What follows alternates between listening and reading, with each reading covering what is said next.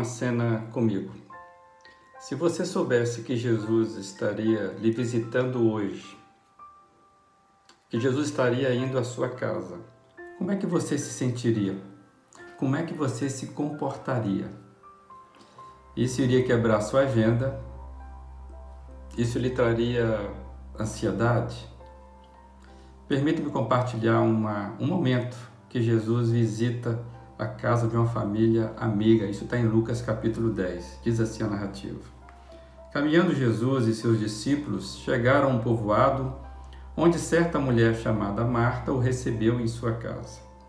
Maria, sua irmã, ficou sentada aos pés do Senhor, ouvindo-lhe a palavra.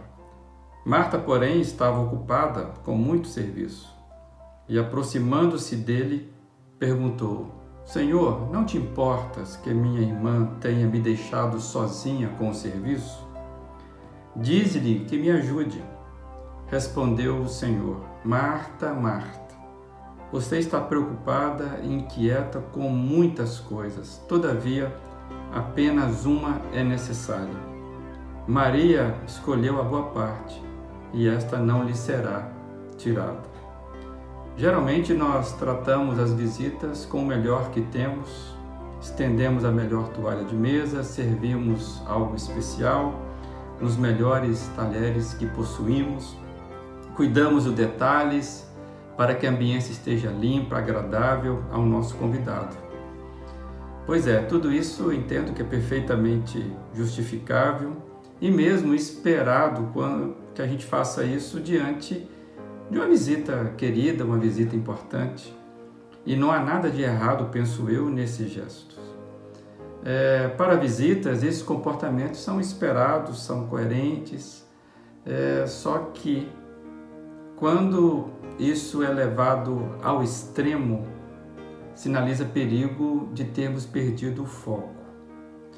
Quanto mais próximo nós formos das pessoas com quais nós convivemos, menos exigências serão impostas nas relações pessoais, não é verdade?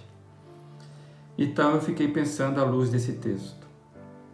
Jesus não pode ser visita na nossa casa.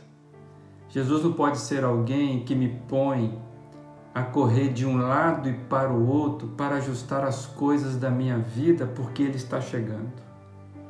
Jesus não pode ser alguém que eu procure impressionar com o meu zelo e eu fiquei pensando que enquanto virmos Jesus como visita, nos esforçaremos para agradá-lo.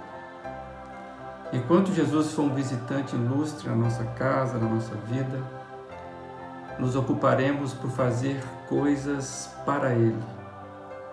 Estaremos nos embaraçando para apresentar algo para Ele. O que eu aprendo com esse, com esse texto bíblico hoje de Jesus visitando a casa de amigos é que no dia que Jesus deixar de ser visita, nós vamos ficar sem embaraço ou sem constrangimentos aos seus pés, no tapete da sala, na simplicidade de um encontro real, num encontro sem máscaras, num encontro sem performance, num encontro sem religião, num encontro sem querermos impressioná-lo.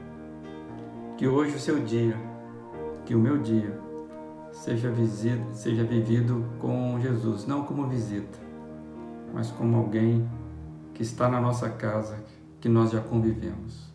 Que o seu dia seja com Jesus. Fique na paz.